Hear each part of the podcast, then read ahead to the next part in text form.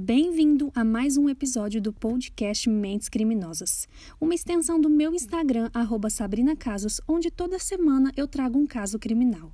Desde já eu recomendo que, se você for sensível ao tema, que não continue ouvindo ao podcast para o seu próprio bem.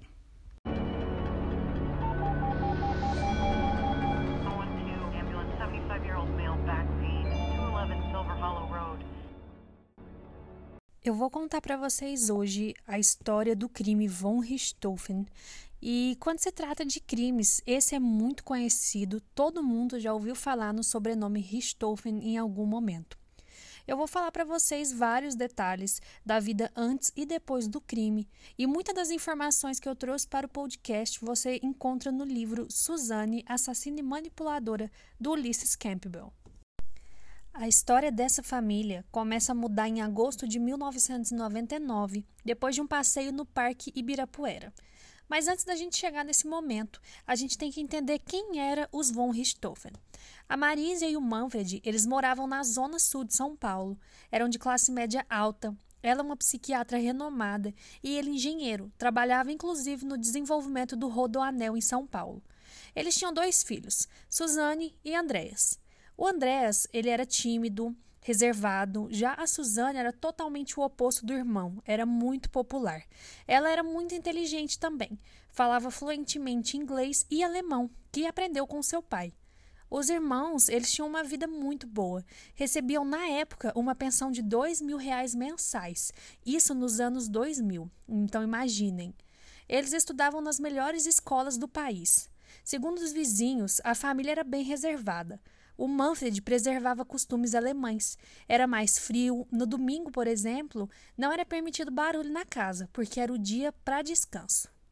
Agora entrando em agosto de 99, como eu falei para vocês que foi onde a história começou a mudar, isso se iniciou com uma paixão do Andrés por aeromodelos, vinda das histórias do avô alemão, que era um combatente, que foi de onde veio o nome von Richthofen, uma espécie de título. Se vocês colocarem no Google, vocês vão encontrar esse Manfred von Richthofen. Após um passeio no Parque Ibirapuera, eles conheceram Daniel Cravinhos, que fazia uma exposição de aeromodelos e era muito bom nisso. Com o interesse de Andréas, eles fecharam aulas particulares para ele. Suzane passou a acompanhar o irmão então nas aulas e desde o início o Daniel já ficou interessado nela, mas a Suzane queria mesmo o colega dele de trabalho. Como o relacionamento com ele não deu em nada, a Suzane resolveu dar uma chance para Daniel e eles começaram a namorar. Depois disso, eles passaram a ficar colados 24 horas por dia. No início, os pais da Suzane apoiavam, mas com o tempo, o Manfred percebeu que aquilo estava indo longe demais porque o Daniel não era um cara para se ter uma coisa séria. Na época, o Daniel nem trabalhava mais, ele vivia da pensão da Suzane. Ela chegou a dar um carro para ele. Então o Manfred deu um ultimato. Ou ela terminava e ia estudar e viver na Alemanha, ou ele deserdaria ela. Nesse dia, eles discutiram feio e o Manfred acabou dando um tapa na cara da Suzane, que só o encarou friamente e saiu dali. A partir daí, as coisas começaram a mudar. A Suzane tentou acabar com o casamento dos pais, dizendo que o pai estava traindo a mãe por diversas vezes, o que não deu muito certo, claro, porque era mentira. E depois de um tempo, o Manfred e a Marísia foram viajar por um mês. Eles saíram por uma porta e o Daniel entrou na outra. O Daniel ficou na casa os 30 dias, como se fosse o dono. E claro, isso não era real. Nesse período, então, surgiu a pulguinha atrás da orelha deles e eles pensaram como seria bom se o avião com os pais da Suzane caísse. Parece que depois disso era só nisso que eles pensavam. Não se sabe ao certo de quem surgiu a ideia, de quem partiu a ideia de matar os pais da Suzane, mas pelos fatos que eu vou trazer para vocês mais para frente, acredita-se que foi ela que planejou tudo. Então, depois disso, eles maratonaram CSI e começaram a planejar todo o assassinato. Nesse meio tempo, eles ficavam com medo e desistiam, mas um dia Suzane disse que ia acontecer e que ela já tinha escolhido a data e como aconteceria. Ela, inclusive, chegou a mentir para os pais, falando que estava terminada com o Daniel. Né? Ela também enganou o Manfred, ela passou em direito na PUC, que frequentava pouquíssimas aulas, porque o Daniel não parava de ligar para ela, dizendo que ia se matar porque não conseguia ficar longe dela. Então ela matava a aula e ia atrás dele. Nesse tempo, eles planejaram tudo. O próprio Daniel confeccionou dois bastões próprios para o assassinato. Eles eram bastões que tinham como se fosse uma foice na ponta. Era uma ponta encurvada. Quando chegou o dia, o Christian, irmão de Daniel, tentou dissuadir os dois, mas a Suzanne, nervosa, começou a chorar e disse que eles precisavam fazer isso, porque ela não aguentava mais ser violentada pelo pai. Depois daquela suposta confissão da Suzanne, os irmãos ficaram muito nervosos e eles decidiram ajudar ela no crime. No dia 31 de outubro de 2002, eles deixaram Andrés numa lan house e disse que ia sair com Daniel para comemorar o aniversário da Suzane, que era 3 de novembro. Então saíram dali, buscaram Christian, colocaram as armas no carro, vestiram meia calça e blusas para que nenhum fio ou pelo caísse na cena do crime. A Suzane já tinha desligado alarmes e câmeras de segurança da casa. Eles entraram com o carro na garagem e a Suzane subiu primeiro para confirmar se os pais estavam dormindo. Ela deu o ok, então os irmãos cravinhos subiram. Christian ficou responsável por matar o Manfred, que morreu um pouco mais rápido com golpes certeiros na cabeça. Já Marísia acordou durante os golpes e não morria. Ela chegou a pedir que não machucassem os filhos dela. Eles pararam quando acharam que ela estava morta, toda desfigurada. Então eles sentaram exaustos. E aí começou a fazer um barulho cadavérico, assustador vindo de Marísia. Assustados, eles pediram para que Suzane trouxesse uma jarra de água para tentar colocar água na boca para que parasse o barulho. Enrolaram também toalhas para tentar sufocar. O quarto estava um horror, com massa cerebral nas paredes, corpos muito desfigurados. Então eles colocaram sacos nas cabeças, pensando se caso Andréas visse aquilo. Eles lavaram os bastões na piscina e forjaram uma cena de assalto. A Suzanne rasgou uma maleta do pai e pegou os dólares que tinha lá dentro e deu para Christian. Depois ela foi para o motel com o Daniel. Eles pediram a suíte presidencial. O Daniel exigiu a nota fiscal, coisa que os atendentes já acharam muito estranho. A Suzana então buscou o Andrés e foi para casa. Agindo cinicamente, vendo as luzes acesas, ela disse para o irmão que ficasse ali, porque poderia ter entrado alguém na casa. O Andrés ficou desesperado, muito preocupado com os pais. A Suzana então ligou para o Daniel, dizendo que entraram na casa dela. E eles ligaram para a polícia, que chegou rapidamente. Inclusive, o pai de Daniel também chegou lá e ele estava muito preocupado. O policial que chegou primeiro já viu que aquilo era um assalto forjado. O policial conversou com o pai do Daniel e deu a notícia da morte do pai e da mãe de Suzane. O policial já achou estranho, porque até o pai do Daniel ficou nervoso e chorou. E a Suzane não derrubava uma lágrima. Ela só ficava dizendo: tá, qual é o procedimento agora? E o policial ficou com aquilo na cabeça. No depoimento, o procedimento padrão, a Suzane disse que a mãe tinha brigado com uma empregada e deu outras pessoas que poderiam ter feito aquilo. Enquanto Andréas dava depoimento, a Suzane e o Daniel ficavam se agarrando nos bancos da delegacia. E todo mundo já achava aquilo muito estranho. No enterro, ela com aquela roupa curta, que não era adequada diante de toda aquela tragédia, e nos padrões da época também.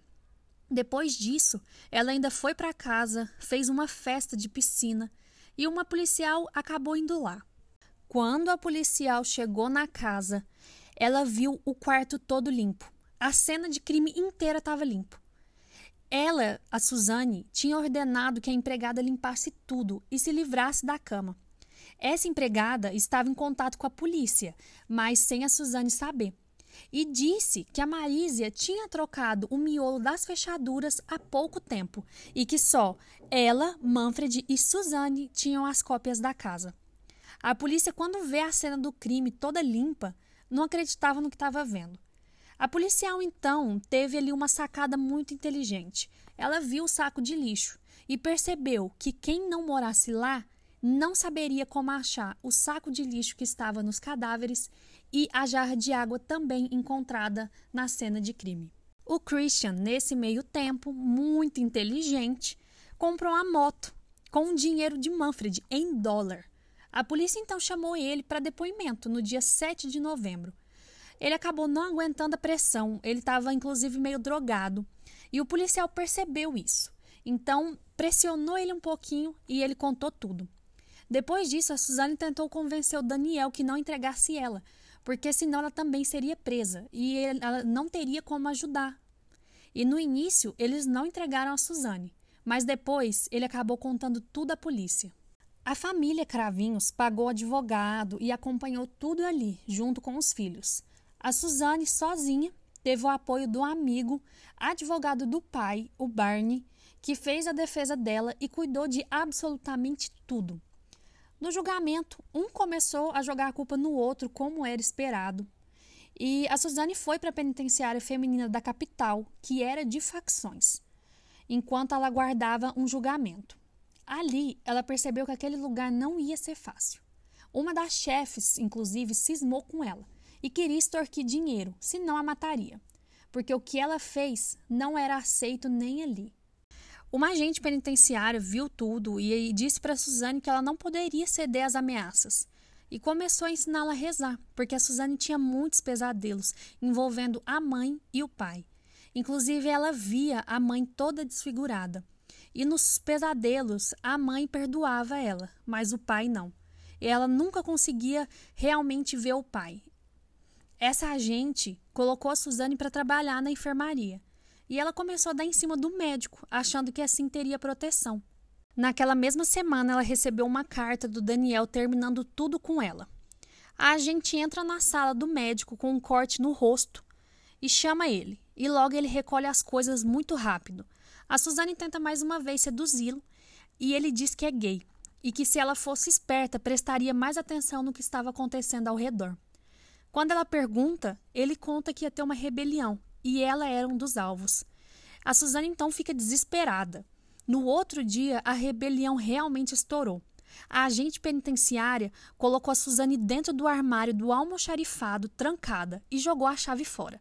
As presas pegaram essa agente, sabendo que ela ajudava a Suzane, e a amarrou no cilindro de gás e disse que ia explodir se ela não dissesse onde a Suzane estava. Elas acabaram encontrando a Suzane no armário, mas como tudo na vida da Suzane é muita sorte, o Geraldo Alckmin manda as forças especiais acabar com a rebelião naquela hora, porque tinha uma presa midiática lá dentro muito importante e aquilo não ia pegar bem. Até porque a Suzane era filha de um dos engenheiros que estavam construindo o Rodoanel. Não importa se ela tinha matado ele, mas enfim. A Suzane queria sair dali para Tremembé, porque ela sabia que era a cadeia das estrelas. Ela aprendeu a lição e sabia que precisava ser importante na cadeia. Então ela seduziu um promotor que deu lado para ela e ele assinou a transferência. Depois disso, ela acusou ele de assédio e ele foi afastado do cargo. Suzane então segue para Tremembé. Ela começou a trabalhar lá, recebeu toda a herança da avó e em 2014 casou com outra detenta, o Sandrão, que era ex-namorada de Elise Matsunaga. Inclusive, tem o caso Matsunaga já no meu Instagram e também no meu canal do YouTube, e depois eu vou trazer ele aqui em formato de podcast. Bom, a Suzane e o Sandrão terminaram o relacionamento e atualmente a Suzane está em regime semiaberto.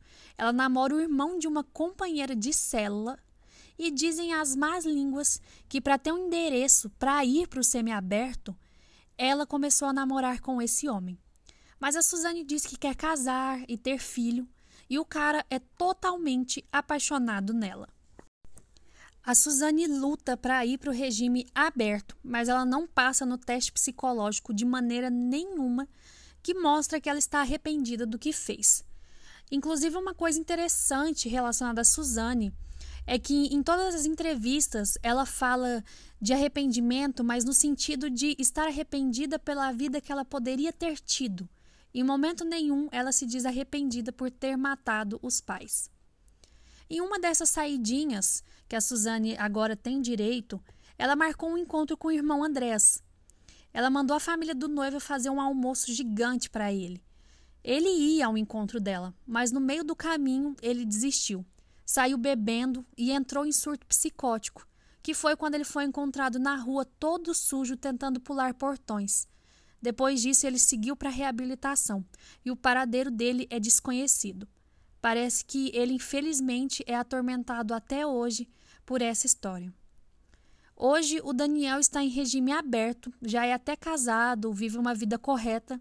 O Christian tem uma vida meio bagunçada, foi para o regime aberto, mas foi preso de novo por tentar subornar policiais. Esse ano provavelmente vai sair o filme com as duas versões de Daniel e de Suzanne, nesse caso Richthofen. E quem é que não está ansioso para ver essas duas visões do mesmo caso? Esse foi mais um episódio do nosso podcast Mente Criminosas e eu espero que vocês tenham gostado e eu aguardo vocês para o próximo.